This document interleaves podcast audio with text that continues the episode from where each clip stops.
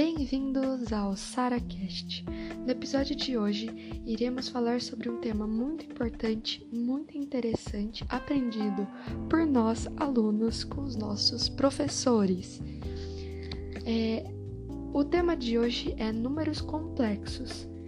Iremos falar sobre os conceitos tanto da forma algébrica quanto da trigonométrica e da geométrica.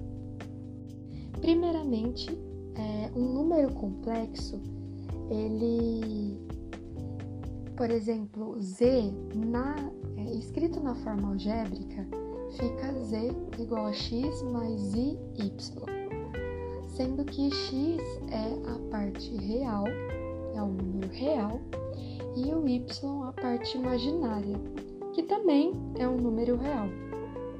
Nesse formato, tanto a parte real como a parte imaginária, eles são, de fato, números reais. Em um modo prático, para identificação de como eles se qualificam como parte alguma coisa, é se a parte multiplica ou não a unidade imaginária. Bom, existem os termos números complexos e números imaginários, que são coisas diferentes. Na forma algébrica, Apenas se a parte imaginária for diferente de zero é que o número será imaginário. E se tratando do conjunto do, dos números complexos, os números reais eles formam um subconjunto de complexos. E os números imaginários formam o conjunto complementar de reais em relação aos complexos. Um número complexo ele só será denominado imaginário se a parte imaginária for diferente de zero. Agora, se além da parte imaginária não ser nula, a parte real é zero, então o número não pode, é, poderá ser denominado como imaginário puro. Uma característica interessante da forma algébrica é que ela é como se fosse uma equação de segundo grau. Existem a, é, as multiplicações, as divisões, as adições, as sub, a, subtrações, potenciações e existe o conjugado. Agora vamos falar sobre a forma trigonométrica. Na representação trigonométrica, um número complexo, z igual a mais bi, é determinado pelo módulo do vetor que o representa e pelo ângulo que faz com que o semi-eixo positivo das abscissas. Bom, é, o vetor ele é uma entidade da matemática que define grandezas que se caracterizam por módulo, direção e sentido, como por exemplo a velocidade e força aprendido na matemática e na física.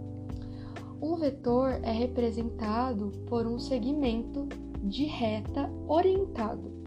O módulo é expresso pelo comprimento de segmento.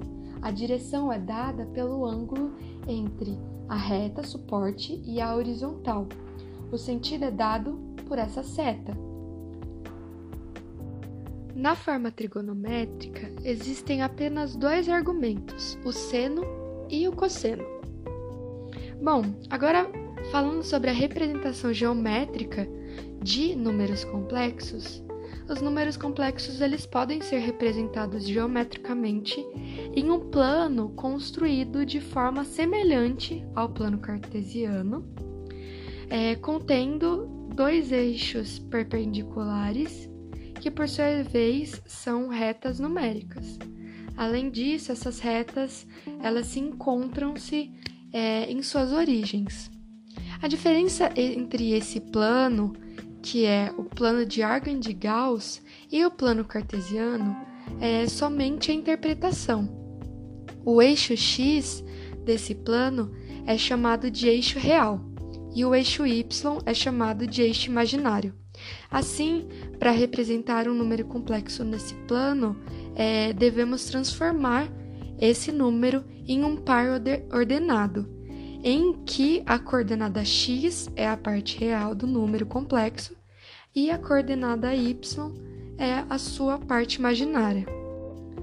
É, feito isso, o vetor que representa um número complexo é sempre o segmento de reta, orientado é, que tem início na origem do plano de Argand de Gauss. Então ele se finda no ponto AB, em que o A é a parte real do número complexo e B é a sua parte imaginária. Em outras palavras, é, a maior diferença entre esses planos é que no plano cartesiano marcamos pontos e no plano de Gauss é, usamos a parte real e imaginária dos números complexos para marcar os vetores. Bom, pessoal, esse é o podcast de números complexos. Eu espero que eu tenha sanado algumas dúvidas sobre os conceitos e que isso sirva é, para aprendizagem. E apesar de ser um tema bem difícil de colocar em palavras, que isso possa ter ajudado vocês. Então é isso e até o próximo episódio.